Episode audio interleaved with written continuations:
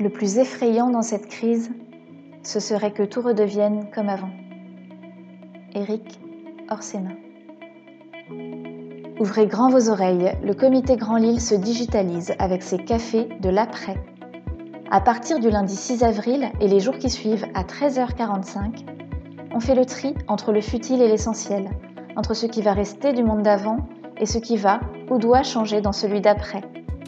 À l'heure du café, Jean-Pierre Le Tartre reçoit un invité, une personnalité de haut niveau au point de vue éclairant et éclairé. En 20 minutes chrono, il vous invite à prendre un vrai shot d'inspiration avec votre café avant de retourner télétravailler. Vous êtes prêts? Alors c'est parti Bien, euh, bonjour à toutes, bonjour à tous. Euh, ravi euh, que vous soyez présents à ce 18e Café de l'après que nous tenons quotidiennement. Donc merci, merci au préfet Lalande d'avoir accepté d'être avec là aujourd'hui. Donc vous nous recevez dans votre bureau à la préfecture, je crois, pour prendre ce café, monsieur le préfet. Absolument. J'ai bu mon café. Je n'ai pas attendu que vous me le proposiez. J'ai bu un café avec ma femme pour me séréniser. Voilà. Bon, monsieur le préfet, je suis vraiment ravi de vous recevoir aujourd'hui. D'abord parce que euh, vous êtes le représentant de l'État dans cette région et Dieu sait si le rôle de l'État est clé dans la vie normale, mais surtout quand la vie est en crise. Ensuite, parce que vous, êtes, vous avez un parcours professionnel particulièrement riche euh, et, important dans cette période. Je voudrais citer notamment que vous étiez directeur de cabinet euh, au moment euh, du gouvernement Valls avec M. Cazeneuve et que donc vous avez vécu la crise du Bataclan et de Charlie Hebdo. Et donc vous savez ce que c'est que de gérer des crises extrêmement graves dans ce pays. Et donc vous êtes effectivement pour nous tous dans cette région un homme d'une extrême importance par votre expérience, votre clairvoyance et euh, votre sens euh, de la bonne décision. Et donc, je veux dire que je me permettrai de dire, Monsieur le Préfet, si, et sans aucune forfanterie de ma part, que nous avons bien de la chance de vous avoir à la préfecture et que j'entends ça aussi euh, un peu de partout du monde économique comme du monde politique. Et je tenais à vous le dire, c'est pour ça que je vous remercie d'avoir accepté d'être avec nous ce matin, ce midi pour parler. Donc, on va évoquer effectivement, vous avez d'ailleurs, on a, on a défini le titre de ce café de l'après, ensemble. Et je veux dire, les paroles viennent de vous. Et donc, je trouve ça particulièrement passionnant puisque vous avez dit, je voudrais faire euh, une thématique sur passer en mode projet. Et pour un préfet de l'État républicain français, nous dire, je veux parler du mode projet, je dois dire que pour les chefs d'entreprise qui vous écoutent, c'est, euh, j'allais dire, du petit lait, d'une certaine façon, euh, à, grand plaisir de, vous entendre parler de ceci et de comment, effectivement, l'État s'est transformé en mode projet pour gérer euh, cette crise difficile. Donc, ce que je vous propose, et puis bien évidemment aussi, euh, l'autre élément extrêmement important, c'est que vous parlez juste le lendemain des messages du Premier ministre sur comment il envisage à ce stade, si j'ai bien compris, le déconfinement. Et donc, vous imaginez, il y a plein de sujets que je voudrais évoquer. Mais avant de parler justement du discours du Premier ministre, où il y a plein de questions, je suppose, qui risquent d'être posées à notre ami Sébastien sur le chat, parlons peut-être tout de suite de au fond, l'État, vous, en tant que représentant dans une région très importante comme les Hauts-de-France, quand brusquement il est décidé le confinement, l'arrêt, la pause des activités euh, commerciales, économiques, personnelles, familiales, comment vous ressentez ça, vous, à ce moment ben, on ressent ça euh, d'une façon assez, euh, assez étrange parce qu'on vit à 150 à l'heure, pardon, à 130 à l'heure, parce que je respecte les limitations de vitesse. Euh, on, est quand même au taquet, comme on dit aujourd'hui, euh, euh, de, réunions en présentiel. Il y a toujours plein, plein de monde, de dîner, de déjeuner, etc. à tout à coup, toute une architecture, tout un monde, tout ce qui fait vos repères s'effondre, disparaît, englouti par une, espèce de, révolution de la temporalité que personne euh, n'avait vu euh, véritablement venir. Quinze jours auparavant, euh, on nous parlait de grippette, à défaut de galipette, et subitement, on est passé quinze jours après au, confinement. Et moi, ce qui m'a frappé, c'est le regard des, de mes collaborateurs, de mes collaboratrices, des, des, fonctionnaires qui travaillent ici, qui sont des gens très dévoués, et pour qui l'âme de l'État s'incarne dans des missions, dans des missions éternelles. après tout, quand je préparais l'ENA, on me disait une préfecture, c'est un drapeau et une cuisine. C'était un drapeau et la réception. Aujourd'hui, on a gardé le drapeau, il n'y a plus de réception. Et pourtant, on est resté une préfecture. Comment avons-nous fait? Mmh. Alors, euh, quand, vous avez, euh, quand vous avez perçu cette crise, au fond, c'est, vous avez connu beaucoup de crises, je l'évoquais tout à l'heure, c'est une crise un peu spéciale. C'est la première fois que vous avez une crise qui, amène à ce, confinement, en fin de compte. Hein. Alors, j'avais. Et avec un ennemi invisible. Oui, de crise sanitaire, enfin, de, quand on a servi outre-mer, on, a quand même une certaine idée de ce que sont les, crises sanitaires. Euh, mais pour autant, euh, c'est vrai que c'est la première fois, les gens de ma génération, euh, comme tous les Françaises et les Français d'ailleurs, que nous traversons une crise sanitaire de cette ampleur et qui aboutit à des prises de décision inédites. Le mot confinement, je crois qu'on l'emportera avec nous dans notre tombe, mais il y a encore deux mois, je pense que dans une, dans une partie de mots fléchés, je ne suis pas sûr qu'on l'aurait, trouvé spontanément. Donc oui, c'est la première fois, et c'est d'ailleurs parce que c'est la première fois que nous vivons une crise d'une telle intensité que nous la vivons avec un sentiment étrange de ne jamais être sûr de progresser de manière irréversible dans euh, la bataille contre ce mal invisible, contre cette espèce de bête invisible euh, qui, euh, qui vient nous paralyser et qui vient créer en nous de l'anxiété tout à fait naturelle. Donc oui, c'est une crise inédite. Oui, c'est une crise dans laquelle on manque de repères. Et c'est une crise qui le demeurera tant qu'on n'aura pas trouvé le remède qui euh, permettra de parler de ce virus à l'imparfait, soit parce qu'on aura trouvé le moyen de le traiter alors qu'on l'a contracté, soit qu'on aura trouvé euh, euh, le vaccin qui nous permettra de nous en prémunir. Tant qu'on n'en sera pas là, et il va encore s'écouler un sacré bout de temps avant qu'on arrive à ce moment-là, eh bien, on va vivre en mode protection renforcée, gestes barrières, équipement personnel et euh, mode de vie quand même assez changé par rapport à ce qu'on a vécu jusqu'à maintenant. Alors venons maintenant un peu à, la préfecture et à votre rôle en tant que représentant d'État sur cette région. Et vous disiez sur, on a basculé en mode projet. Euh, vous m'aviez expliqué que brusquement des gens qui faisaient de l'économie ont fait du social et l'inverse. Expliquez-nous, qu'est-ce que ça a changé dans votre organisation Et Dieu sait si pourtant on a l'impression que l'organisation de l'État est quelque chose de relativement figé, organisé, difficilement agile. Alors, vous êtes devenu agile et en mode projet? Ben, Pourquoi? Parce qu'on n'a pas le choix. Parce que quand on est nommé quelque part, euh, notre métier, c'est de servir un territoire. Je rappelle toujours cette règle de base. On ne vient pas là pour se faire plaisir, peut-être, on vient d'abord pour servir un territoire. Et servir la population qui y réside. Quand on est fonctionnaire de l'État, ou fonctionnaire, ce qui est mon cas, et qu'on a fait le choix de servir la France, et quand on est préfet, on fait le choix de servir la France dans un territoire déterminé. Et à travers ce territoire déterminé, qui pour moi sont les Hauts-de-France, le département du, du Nord, on fait le choix de donner le meilleur de soi-même à ce territoire. Et donner le meilleur de soi-même, c'est faire en sorte que ce territoire évite les, plus mauvaises choses, que ce territoire se relève le mieux possible et qu'il anticipe le mieux possible, précisément lors de la, de la délivrance, si je puis dire, car faire en sorte que cette région, on arrive à la challenger pour arriver à ce résultat de euh, rapidité, euh, et de bonne anticipation, c'est servir la France. Car si l'autre France s'en sorte bien, quelque part, c'est la France qui s'en sortira moins mal. Donc c'est ça notre, notre, notre motivation euh, profonde, servir la France dans un territoire qui a tant donné à l'histoire de notre pays. Mais comment vous arrivez à, ça, vous pouvez le, le porter hein, vous-même, comment vous arrivez à ce que derrière ça suive? Et pas uniquement du personnel de préfecture, mais aussi des, du personnel de l'État euh, à Paris, etc., les ministères, parce que c'est lourd, c'est quand même une organisation lourde. Oui, l'organisation de l'État est lourde, mais l'organisation des très grandes collectivités territoriales est aussi lourde. Hein. Mm. L'organisation des très grands groupes privés, quand je parle avec leurs représentants localement, euh, est aussi très très lourde. Et, je n'échangerai pas parfois mon organigramme contre celui de certains groupes privés en région. Je, je ne les citerai pas pour pas les compromettre, mais ils s'y reconnaîtront très bien. Je ne suis pas si sûr que ça que l'État, euh, dans sa complexité, euh, soit aussi lourd que ça à manœuvrer. L'État, d'abord, c'est une affaire de caractère. On sert l'État parce qu'on sert la France et parce que fondamentalement, on veut servir l'intérêt général.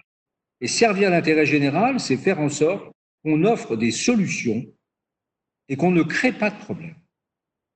On n'est pas venu là pour ennuyer les gens, pour reprendre une formule célèbre de Georges Pompidou, même si ce n'était pas tout à fait ce verbe-là qu'il utilisait. On vient là pour aider les gens. Pas tout à fait la même chose.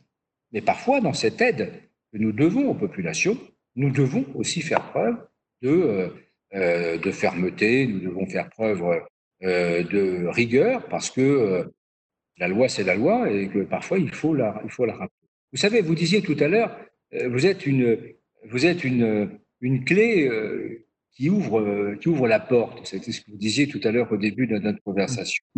Et je crois que quand on a une clé, c'est vrai que j'ai sans doute une clé.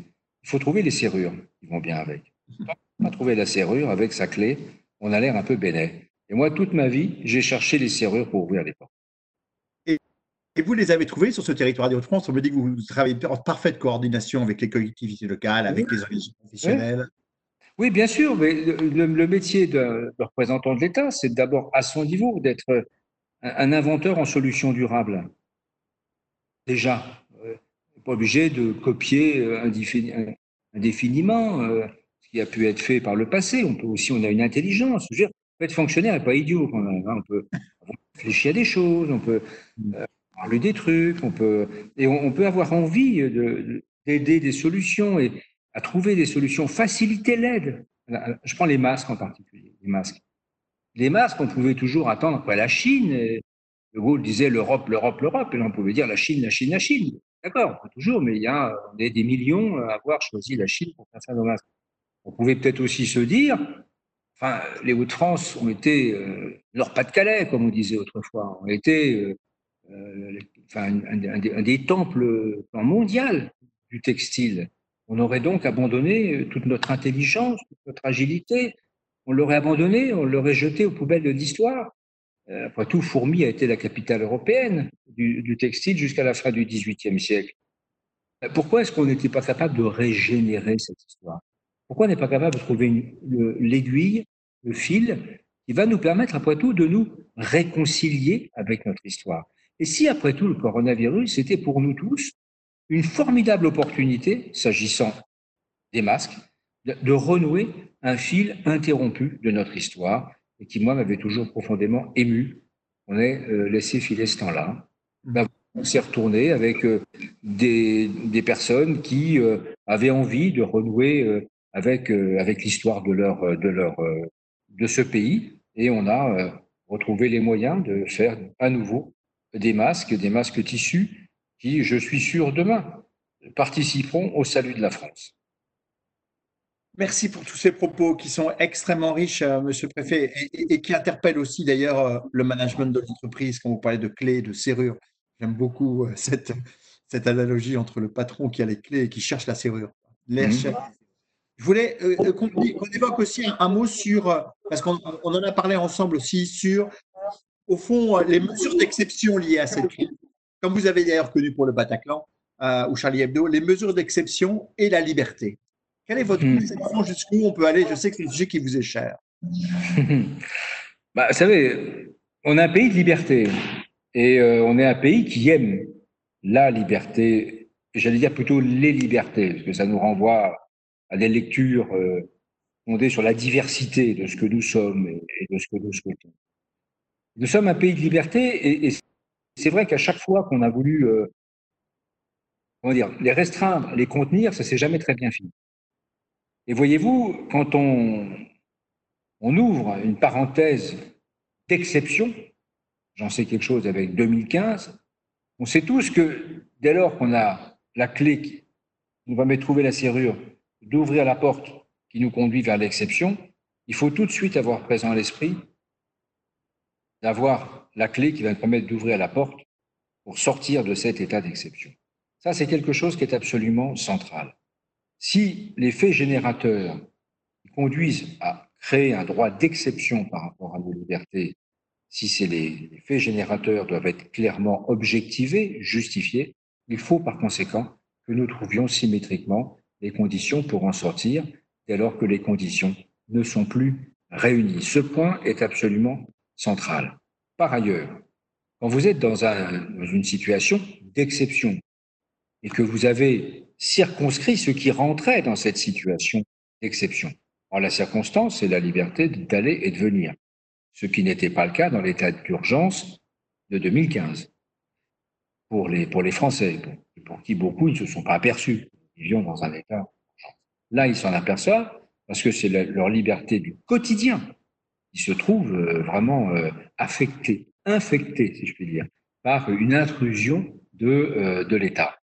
Ce qui est très, très important dans cette affaire, c'est qu'il faut quand même avoir un regard qui soit un regard, comment dire, extrêmement attentif à la vie territoriale. Je, prends le cas de, des marchés.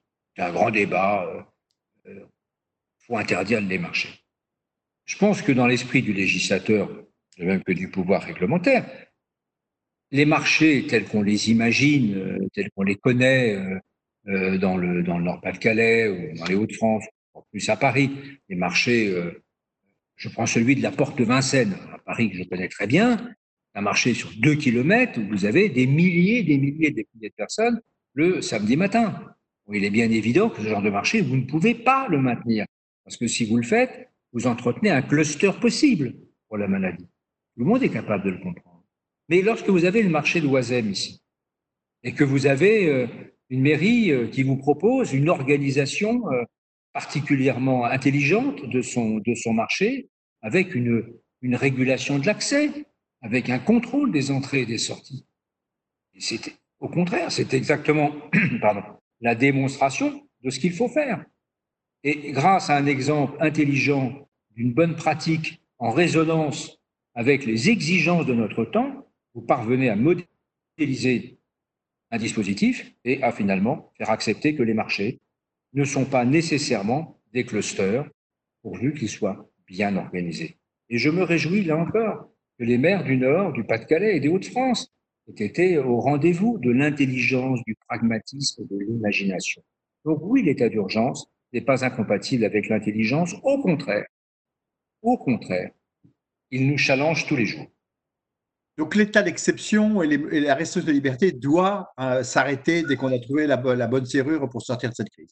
Bah, dès lors que, euh, que quelqu'un aura trouvé dans son laboratoire euh, le vaccin la thérapie qui va bien. Non, parlons pas de vaccin. Si déjà on trouve le cachet d'aspirine qui va bien, ouais. pas un aspirine malheureusement, mais déjà on sera déjà moins, moins, moins couillon comme on dit pour, pour, terminer avec une question sur, sur, sur, votre rôle et, et, sur le rôle de l'État, euh, au fond, on voit aujourd'hui particulièrement, alors on a une vision très haute de France, mais euh, j'espère que c'est pareil dans les autres régions, une bonne collaboration entre l'État et les collectivités locales, un fonctionnement dans cette crise euh, je dirais peut-être plus efficace que ce qu'on aurait pu l'imaginer, je mets ça entre guillemets, ou ce qu'on aurait pu croire. Est-ce que vous pensez que euh, ça veut dire qu'on a trouvé un certain équilibre, ce qu'on appelle la décentralisation, ou est-ce que vous pensez qu'il faudra aller plus loin demain? Vous savez, je pense que sincèrement, euh, si on sort de notre dialogue et qu'on on interroge les gens place de la République, décentralisation, déconcentration, c'est des mots qui sont consubstantiel à tout passage de concours euh, d'entrée dans la fonction publique. Mais alors, pour le reste, je pense que les gens s'en foutent comme de l'an 40. Mmh. Qu'est-ce qu'ils veulent, en définitive, les gens? Ils veulent que ça marche. Ils veulent que la puissance publique, que la France, que l'État, qui est entendu dans un sens tout à fait sui generis, euh, apporte des solutions aux problèmes. Qu'ensuite, la solution soit euh, égrenée par euh, tel maire, par tel exécutif local, par le préfet, par le ministre. Ce qui compte, c'est la solution. Et, j'insiste beaucoup là-dessus, la France est un État d'abord unitaire, deuxièmement, c'est un État qui est décentralisé dans la mesure où il reconnaît des prérogatives à des collectivités territoriales, mais les collectivités territoriales dans notre pays sont des collectivités qui ont des compétences d'attribution, comme on dit, elles ont des compétences qui sont définies par le législateur. L'État a des compétences générales l'État est le garant de la nation d'une certaine mesure. Et il est essentiel que ces combats stupides entre euh, les uns et les autres, alors qu'on on, traverse un océan qui est déchaîné, n'ont aucun sens. Et il est par conséquent indispensable pour ça que le représentant de l'État soit tous les jours, tous les jours, un artisan de l'unité nationale. C'est mon d'être le garant de l'unité nationale dans le respect des compétences de chacun. Alors, venons. Euh, oui, j'avais une question par rapport à l'Allemagne, mais on verra peut-être plus tard. Mais, venons au, discours du Premier ministre et aux, coalitions de succès du déconfinement. Euh, on a tous des inquiétudes fortes par rapport au déconfinement, euh, parce qu'il y a beaucoup d'incertitudes, ce que chacun peut comprendre, mais aussi par rapport aux enjeux économiques au déconfinement. Donc, pour vous aujourd'hui, on va parler d'abord des premières mesures. J'ai compris que euh, au fond, vous alliez avoir pas mal de décisions à prendre, vous, dans votre rôle, par rapport à la couleur euh, des départements, par rapport aux ouvertures euh, d'un certain nombre de commerces, et notamment de grandes distributions. Comment vous appréhendez ça pour les Hauts-de-France? Alors, je ne suis pas sûr que vous puissiez rentrer aujourd'hui sur, dès aujourd'hui sur quelles seront les couleurs des différents départements qui composent la région, parce que je ne suis pas certain qu'on ait tous la même couleur, en fait, semble-t-il. comment on va vivre cette, cette restriction, en fait, de voyage entre les départements, ce qui est quand même euh, le cas de beaucoup de gens euh, aujourd'hui avant la crise. Et puis par rapport euh, aux ouvertures du marché, vous aviez évoqué, aussi de certains centres commerciaux. Comment vous voyez, quelle est un peu votre façon, quand vous allez appréhender l'ensemble des décisions qu'il va falloir prendre dans les jours qui viennent et dans les semaines qui viennent? Mais écoutez, je vais avoir deux boussoles, enfin pas deux boussoles, je vais avoir deux, deux points de repère majeur euh, dans mon écran radar.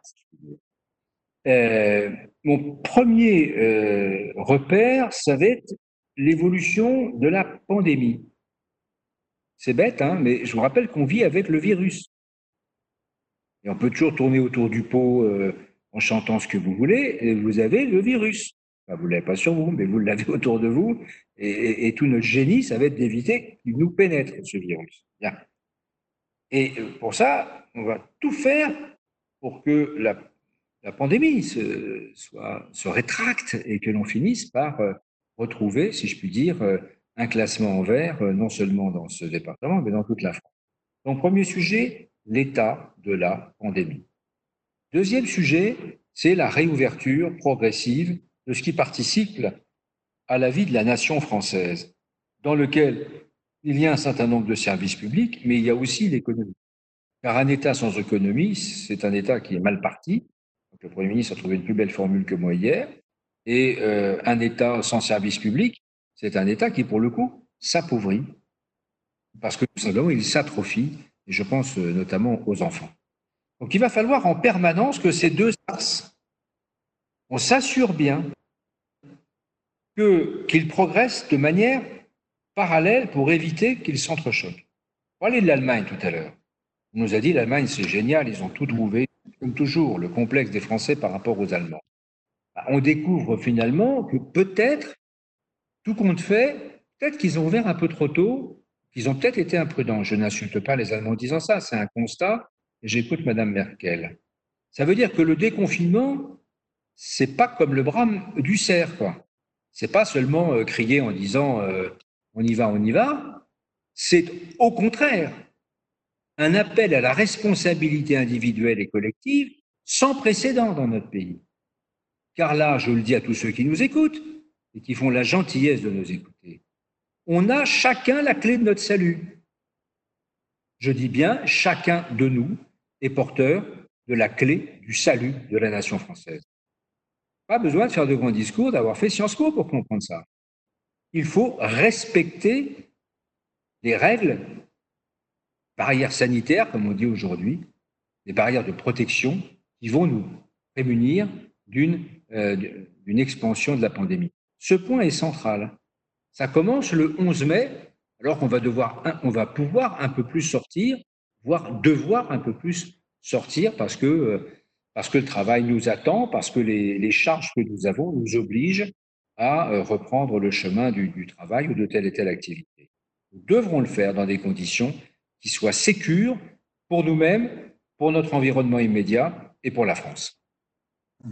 D'ailleurs, dans, les, dans les mesures euh, que vous avez mises en place, je sais aussi que pour aider le monde économique euh, à la reprise, il y a une plateforme que vous avez mise en place avec la Chambre de commerce et d'industrie des Hauts-de-France pour faire une ligne d'échange et de partage entre les entreprises sur les conditions de la reprise. Vous pouvez nous dire un petit mot peut-être Parce que tout le monde n'est pas forcément. Bah, c'est un exemple, si je peux dire, où, où, un territoire converge, où les forces vives d'un territoire euh, mettent en commun euh, leur intelligence, euh, les talents qu'ils peuvent avoir, les informations qu'ils peuvent avoir, et convergent pour développer un outil. On en a développé d'ailleurs beaucoup d'autres, avec en particulier le président du, du conseil régional, mais on a la Chambre de commerce et d'industrie, on a mis en place, par exemple, une plateforme d'appel, un numéro unique d'appel euh, qu'on a mis en place dès les premiers jours de la crise. On a attendu des circulaires venus de je ne sais où pour mettre ça en place. On a, dès les premiers jours, choisi de s'unir, euh, comme la France doit le faire en situation de, crise, pour apporter, au cas particulier des, chefs d'entreprise, les meilleures réponses qu'ils pouvaient euh, recevoir euh, par rapport notamment aux aides susceptibles d'être mobilisées auprès de la région, auprès de l'État, auprès de la Chambre de commerce, auprès, auprès des banques. Voilà ce qu'on a fait par rapport à ce numéro unique d'appel qui connaît encore aujourd'hui un énorme succès dans la région de Hauts-de-France. Bien sûr. Euh, je propose qu'on passe aux questions euh, maintenant. Sébastien, euh, j'imagine qu'il doit y avoir un certain nombre de questions. C'est impressionnant parce qu'il n'y en a jamais eu autant, Monsieur Lalande, des questions. Donc, double travail pour moi. Il y, a, y a plusieurs sujets. on va parler du commerce. Beaucoup de questions sur le commerce. Est-ce que vous allez ouvrir tel centre commercial, Euralil, etc. Bon, J'imagine que tout cela est prématuré, mais je le dis au passage. Mais il y a une question de je trouve, elle résume bien l'état d'esprit de toutes les questions qui tournaient autour du même sujet. Est-ce que vous seriez OK pour ouvrir les commerces le dimanche? Peut-être une idée pour étaler euh, la consommation sur toute la semaine et la pas la contrainte uniquement sur cinq ou six jours dans la semaine. Est-ce que c'est une piste possible? Tout est possible. Euh, tout est possible. Il faut néanmoins réfléchir, euh, réfléchir à deux fois avant de, de, prendre une décision que je ne prendrai pas. Je suis désolé pour vous, hein, pour votre audimat, je ne la prendrai pas là sur le siège. Euh, ce serait, à mon avis, un grave contresens. Euh, sur la question du commerce, et plus globalement, je vais répondre bien sûr à vos questions, mais je crois que c'est important que chacun comprenne comment une, une décision, puisque je m'avais saisi, j'y répondrai à un moment ou à un autre, comment on l'insère dans un, dans un cadre de décision Elle ne se prend pas comme ça. Quand vous faites de la médecine, euh, ben, le médecin, avant de vous dire tel type de médicament vous devez prendre, euh, il fait un diagnostic euh, pour ben, les yeux, la gorge, etc., pour déduire sans doute une, une, ordonnance qui euh, permettra de, répondre aux mots qui vous affectent. Là, c'est la même chose, dire, ouvrir les, commerces. D'abord, il y a des commerces qui vont ouvrir de plein droit le 11 mai, si, bien évidemment, nous ne, devons pas, en raison de, de l'évolution de la pandémie, nous devons rester en situation de confinement. Donc, supposons que les choses aillent bien, euh, que nous sortions du confinement comme prévu. Le 11 mai, vous avez des, magasins qui vont s'ouvrir.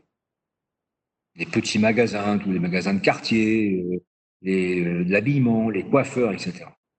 On a, entre aujourd'hui et le 11 mai, un énorme travail à faire avec les filières professionnelles pour s'assurer que les conditions de la sécurité sanitaire dans ces commerces soient clairement posées. Avant de parler des grands, parlons des petits. Comme on sait que les petits vont ouvrir, il est très important que pour les petits commerces, les moyens de commerce, euh, les coiffeurs, euh, les maquilleurs, enfin je ne sais pas si ça existe, enfin toutes ces professions du soin, de la beauté, etc. Il est très important que pour tous ces corps de, de métiers-là, on définisse les branches professionnelles, définisse des gestes barrières et des pratiques professionnelles qui nous évitent un dérapage pandémique. Ça, ce point est capital.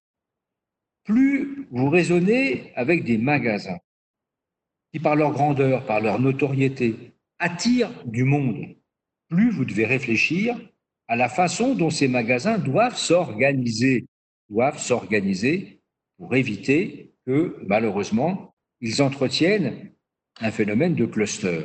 Alors, le sujet, il est à la fois dans le magasin, mais il est aussi à l'extérieur du magasin.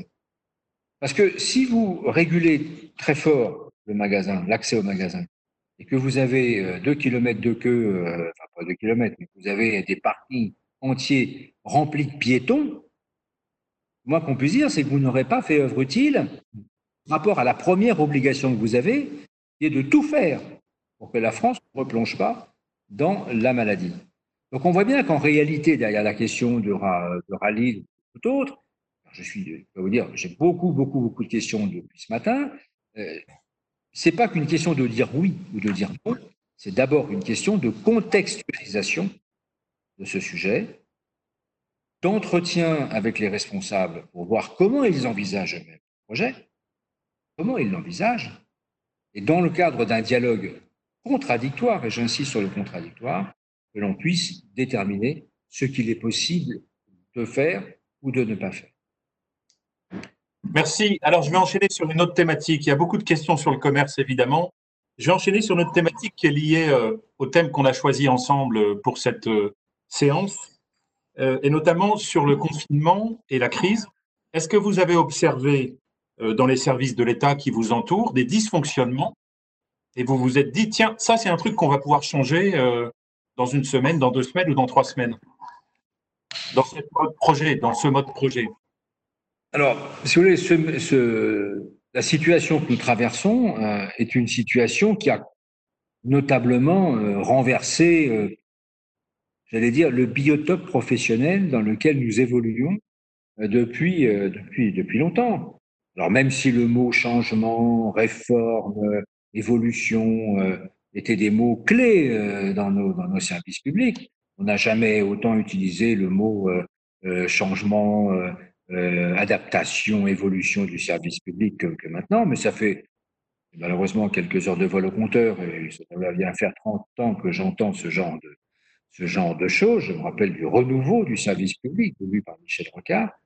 Eh ben, le renouveau, Michel Rocard en rêvait. Je pense que la crise que nous traversons, euh, le renouveau, elle nous l'a amené sur un plateau dans la mesure où il y a des quantités de métiers euh, qui étaient des métiers finalement relativement peut, euh, peut regarder, je pense aux métiers chez nous, des techniques euh, de communication, des techniques de transmission, euh, du numérique de manière générale, qui sont des métiers qui explosent véritablement. Songez, je vais prendre un exemple très concret, le télétravail. Il y a deux ans, j'ai fait adopter par le comité technique, l'enceinte sociale de cette préfecture, j'ai fait adopter un rapport pour le développement du télétravail à la préfecture du Nord. C'était il y a deux ans. Il y a deux ans. Jusqu'au 17 mars, je pense que le nombre de télétravailleuses et télétravailleurs, euh, on les devait les compter sur le doigt des deux mains. J'ai pas dit de j'ai dit des deux mains. D'accord? Aujourd'hui, on se bagarre et il faut que ma régulation quasi personnelle pour récupérer les clés qui vont bien pour permettre de pouvoir télétravailler. Voilà un exemple très concret, très précis, où un métier, bah, disons un support de travail, qui est le support de demain, qui est le télétravail, on avait beaucoup de peine finalement à faire accepter, notamment quand venait le temps des pollutions sur l'île et qu'on plaidait tous, euh, élus, euh, décideurs publics ou privés, de mettre en place le télétravail. Souvenez-vous, c'était des, vous étiez venu au mmh, bah, d'un colloque qu'on a fait avec euh, le patron de Mel euh, il, y a, quelques mois euh, là-dessus. On nous regardait tous avec des yeux de merlanfri quand on parlait de télétravail. Aujourd'hui, c'est devenu la nouvelle façon de travailler. Vous me disiez quels étaient les métiers en émergence. Un, tous les métiers techniques, du enfin les techniques de communication, du numérique, qui en tout cas chez nous, mais comme je sais dans toutes les collectivités, ils ont pris une place qui est absolument éminente.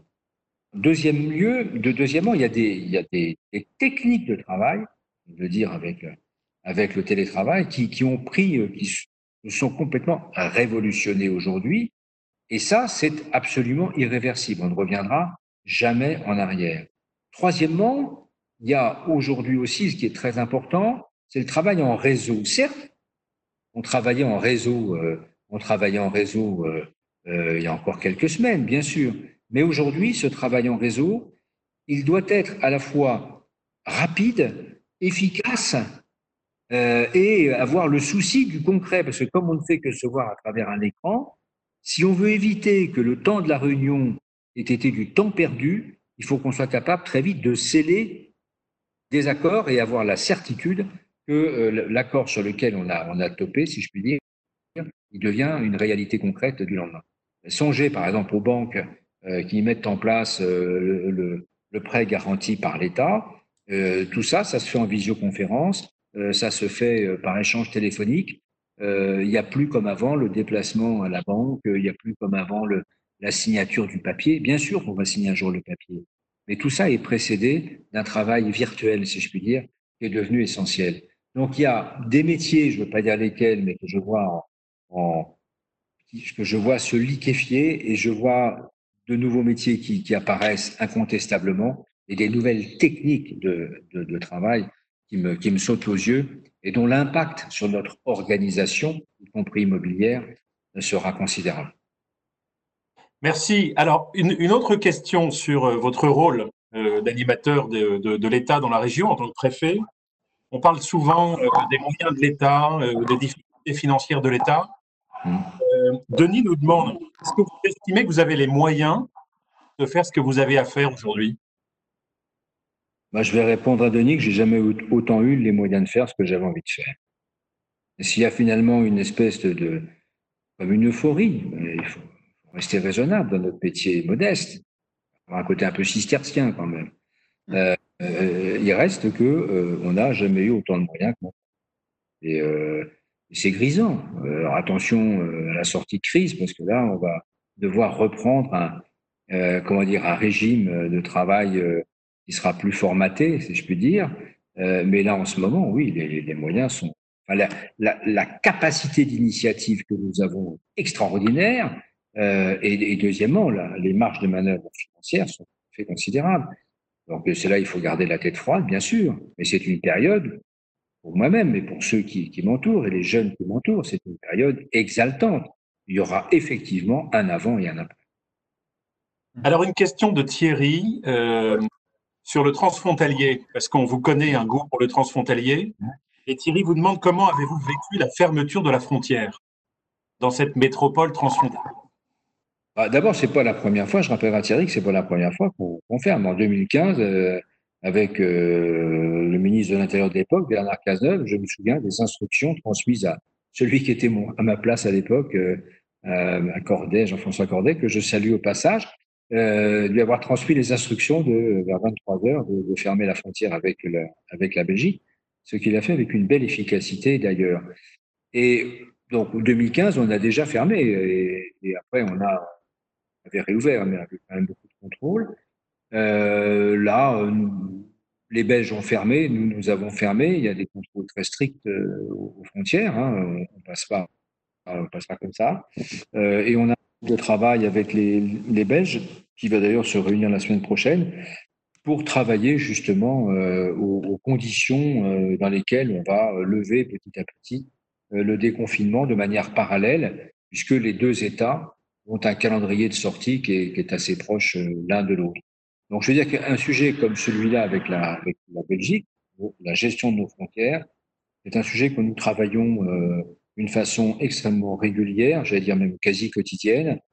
Nous avons ici un conseiller diplomatique, Luc Briard, qui fait un énorme boulot euh, auprès, de, auprès de moi et avec les autorités, les autorités belges, en lien avec la métropole européenne de Lille, l'Eurométropole, la région un gros travail de dialogue.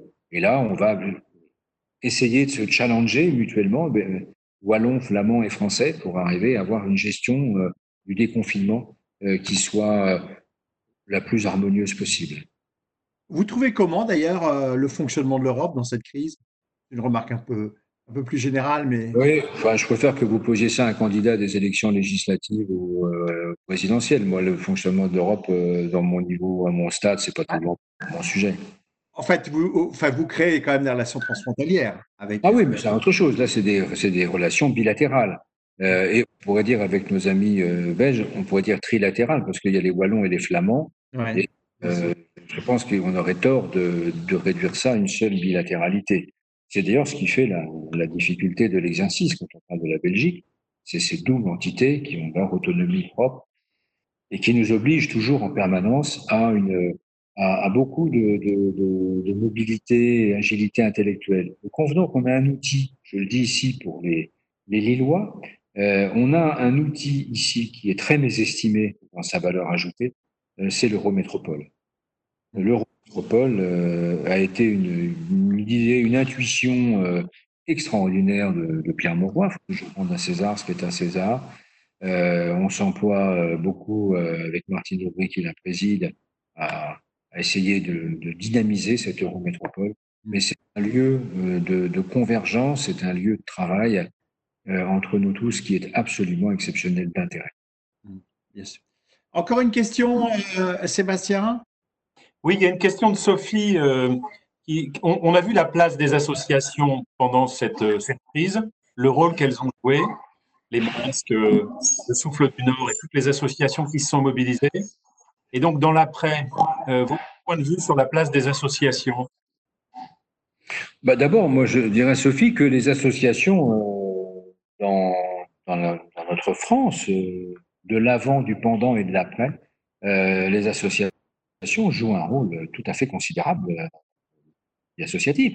D'abord parce que vous avez des associations qui sont des employeurs extrêmement importants dans notre, dans notre pays et, et, bien au-delà. Je pense à certaines ONG en particulier. Mais vous avez aussi les associations de, proximité, toutes celles qui aujourd'hui, dans les plus petits villages, euh, apportent euh, aux personnes âgées qui sont seules chez elles le minimum d'expression de la fraternité républicaine. Concrètement, la fraternité, ce sont ces associations qui se déplacent de maison en maison dans les petits villages pour s'assurer que la, petite dame, de veuve de 90 ans, il ne lui manque rien, qu'elle n'est pas malade, etc. C'est ça la fraternité aujourd'hui. Et ces associations-là préexistaient à la pandémie. Elles ont pris aujourd'hui un rôle tout à fait centrale. Et il y a les associations de droit, celles qui sont déclarées à la préfecture. Assurez-vous, quand vous les déclarez, vous n'êtes pas fiché pour autant, je vous dis franchement. Mais vous avez aussi euh, euh, ceux qui se groupent en association sans même être déclarés, qui, euh, de fait, se répandent dans la voie publique ou sur Internet pour venir en aide aux autres. Ces associations de droit ou de fait, elles jouent un rôle capital aujourd'hui. On l'a bien vu au, début de la crise, quand les, des, associations spécialisées dans, dans, la distribution euh, de produits alimentaires. Un peu trébuché parce que les militants, enfin, qui, sont, souvent des gens à la retraite, les bénévoles qui sont là-dedans étaient, à la retraite et avaient peur de, la pandémie. On, a vu des situations un peu compliquées et il a fallu que vraiment ici, on prenne le taureau par les cornes pour faire en sorte que la distribution alimentaire ne succombe pas à, à la maladie. Maintenant, tout ça, tout ça est revenu après la pandémie. Sachant que l'après, c'est pas demain, chacun l'a compris. Hein. C'est pas après-demain non plus. Hein. Enfin, je ne voudrais pas qu'il y ait de malentendus à l'issue de mon entretien. On met peut-être beaucoup de conviction à ce qu'on dit, mais j'en mets d'autant plus que je sais que la route va être longue et que la pente, comme disait un certain, elle risque d'être assez rude. Je le dis, hein, pour pas qu'il y ait de malentendus et que quand vous allez rentrer chez vous tout à l'heure, vous disiez pas, le préfet nous a chanté un cantique tout va bien. Non, non. Là, on a monté le puits de Sancy connaissez le puits de Sancy, ou le Mont Cassel, vous connaissez mieux. Bon, là, vous allez devoir monter un peu plus haut. Et la pente risque d'être encore un peu compliquée, et on est loin d'être, d'être au, bout de, au bout de nos peines. Donc, c'est pour ça qu'on aura besoin, dans l'après, encore, des associations, parce qu'il y aura des gens qui auront été euh, brisés par la maladie, euh, par la solitude, par la perte d'un être cher. Je veux dire que la fraternité, bons amis, elle est éternelle. D'ailleurs, je crois que vous avez raison de souligner ce point-là. Je vois que la route va être longue, notamment sur le plan économique et sur euh, la levée du déconfinement euh, et le post-vacances en termes d'emploi. L'entrée peut être difficile sur le terrain de l'emploi. Il faudra qu'il y ait une forte mobilisation de tous les acteurs euh, pour essayer de limiter et au moins d'assurer le choc qu'on risque d'avoir sur l'emploi partout en France et dans notre région aussi. C'est sûr que la, que la question de l'emploi va être la question euh, euh, centrale de l'après-demain. Hmm. Pour l'instant, on a introduit dans le, dans, dans, le corps économique de, notre pays un certain nombre de, de euh, comment on appelle ça, de, de perfusions euh, qui permettent effectivement de pouvoir continuer de, de respirer, euh, se mouvoir. Ces perfusions, ce sont toutes les aides apportées aux entreprises à travers euh, le chômage partiel, euh, et ce sont toutes les aides qui sont apportées aux entreprises à travers euh, le prêt, le prêt garanti par l'État. Et puis, ce sont d'autres aides qui ont été mobilisées en différents paiements d'un certain nombre de charges, qu'elles soient fiscales, qu'elles soient bancaires, sans préjudice et sans oublier les aides que la région, notamment, a pu mettre en place ici pour les plus petites entreprises. Donc oui, on a mis en place un système de perfusion euh, qui euh, permettent à notre corps économique de traverser une mer très agitée sans trop s'en apercevoir nécessairement, puisque les salaires sont garantis à 85%, euh, voire à 100%. Oui, mais il y a le moment du réveil. Le moment du réveil, c'est le 11 mai, et le moment où on va devoir petit à petit mettre en tension notre appareil de, et là, le réveil, euh, pardonnez-moi cette allégorie avec le monde de la chirurgie. Là, le réveil, comment va-t-il se passer? Toutes les entreprises vont-elles pouvoir repartir? Et c'est là où on a un travail à conduire les uns et les autres pour faire en sorte que les freins de la reprise se mettent en mode levage. Et euh, c'est tout ce qui touche à l'approvisionnement. L'approvisionnement est essentiel. Vous pouvez toujours euh, débattre euh, sur la place de la République en disant euh, travail, travail, travail. Euh, si les entreprises ne sont pas approvisionnées, si les salariés n'ont pas des, équipements de protection, si les transports collectifs de voyageurs n'inspirent pas confiance, si vous avez raté votre pré-rentrée avec vos écoles, vous n'y arriverez pas. Donc on voit bien qu'il y a une quantité de, de décisions que vous êtes amenés à prendre qui doivent toutes tendre vers un objectif, c'est la confiance. Rétablir la confiance, y compris en soi-même, pour qu'on ait le courage de sortir de chez soi, pour aller s'acheter son journal comme on le faisait avant, son paquet de cigarettes ou autre chose. Mais il y aura, à travailler aussi sur, monsieur le préfet, euh, sur, on a créé des mesures d'exception pour passer cette phase de confinement et de difficulté. Il y aura peut-être aussi quelques mesures d'exception pour faciliter la reprise. Euh, sur le plan économique Ah, c'est possible. Ça, c'est tout à fait possible. Qu'il y en ait, par exemple, l'ouverture le dimanche. Je n'ai pas oublié la question. Oui, par exemple, le dimanche. j'ai choisi de ne pas, bien sûr. j'ai choisi de ne pas répondre, mais qui pourra alimenter bien sûr. Euh, la foire aux questions de l'après de l'après confinement. Alors, un dernier mot, Monsieur le Préfet. Un dernier mot, Monsieur le Préfet, euh, sur allez, un message d'espoir. Hmm. Un message d'espoir? Oui. Vous nous avez tous appelés, vous avez tous appelé à, la vigilance, sachant qu'en fond, le déconfinement, c'est aussi la cette pandémie, c'est aussi chacun d'entre nous. Et votre message d'espoir pour nous, oula, allô? Bon, je vais vous dire, euh, ce, pays euh, est un formidable pays, euh, la France, et les Hauts-de-France en particulier. Et quand on traverse les Hauts-de-France, on est quand même fasciné par les reliefs de l'histoire, non Vous ne trouvez pas? Oui, bien sûr, oui. Il n'y a pas un village ici, il n'y a pas une ville qui n'a pas été ravagée par, euh, par l'histoire, par la Première Guerre mondiale, par la Deuxième Guerre mondiale, et qui n'a pas été euh, malmenée, pour ne pas dire plus, par les crises économiques qui succèdent depuis 40 Alors, mes amis, quand on se retourne et qu'on regarde derrière, quand on voit ce que nos prédécesseurs ont subi, euh, ont, vécu comme, euh, comme humiliation, comme résignation, ben, vous savez, on n'a pas le droit de mettre le genou à terre. On n'a qu'une obligation. C'est marcher droit, c'est marcher fier, c'est marcher en étant conscient des responsabilités que nous avons à titre personnel, mais aussi sur un plan collectif. Notre objectif, c'est que le département soit vert dans sa couleur, au regard de la santé publique en France, qu'il le demeure et que nous puissions reprendre notre place dans un trafic qui est déjà bien chargé. Gardons le moral, gardons le cap, ne nous égarons pas dans des fausses querelles imbéciles et n'ayons qu'un seul objectif, travailler à la grandeur de cette région. Merci beaucoup, Monsieur le Préfet, pour vos propos. Euh, c'était un, grand moment de vous avoir. Euh, je rappelle que vous êtes au cœur euh, de la gestion de cette crise aujourd'hui et que de la vie de tous, vous la menez avec beaucoup d'ardeur, d'enthousiasme et de conviction. Vous nous avez dit d'ailleurs que j'ai beaucoup aimé une préfecture, c'est un drapeau et une cuisine.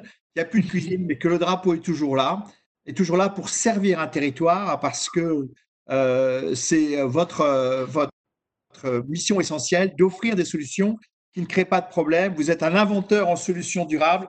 J'ai bien aimé votre propos aussi, euh, et, que votre rôle et le rôle de l'État, c'est d'abord et avant tout, avant d'en définir les règles, euh, une affaire de caractère. Et puis j'ai beaucoup aimé aussi l'importance que vous avez soulignée sur le fait que le manager, le dirigeant a les clés, à lui de trouver les serrures. Et donc, euh, c'est votre job, en fait, d'une certaine façon, c'est de trouver la bonne serrure à vos clés et que le corona a peut-être aussi une opportunité, et vous l'avez fait juste dans votre conclusion, de renouer avec les fils interrompus de l'histoire et au fond, euh, tout ce que nous avons pu connaître dans cette région, à la fois de succès et aussi euh, de difficultés. Euh, je rappelle aussi que vous avez suivi l'état d'exception est nécessaire, mais qu'il faut trouver à chaque fois la clé, avoir en tête la clé qui permettra sortir d'état d'exception. Et vous nous avez dit aussi que pour la suite du déconfinement, vous aviez deux repères, qui étaient euh, l'état de la pandémie, appelant tous à, un devoir de vigilance et de respect, et aussi à la réouverture euh, de l'économie. Merci beaucoup. Il y aura, comme vous nous l'avez dit, un avant et un après. Des choses ont changé, des choses ont changé dans l'organisation de l'État, dans l'organisation des préfectures, dans l'organisation des entreprises, dans l'organisation de notre société. Et puis, vous nous avez appelé à avoir confiance et être fiers de ce que nous sommes. Merci beaucoup, monsieur le préfet, et à très bientôt. Et donc, à demain. À demain, nous recevrons euh, Cynthia Fleury, psychanalyste, philosophe, qui a beaucoup travaillé sur euh, le, soi, en fait, hein, comment on se comporte dans des difficultés, mais qui a aussi beaucoup travaillé sur les questions de santé. Et donc, nous sommes ravis de recevoir Cynthia Fleury demain à 13h45. Euh, Merci à tous. Bon après-midi. Merci, monsieur le préfet.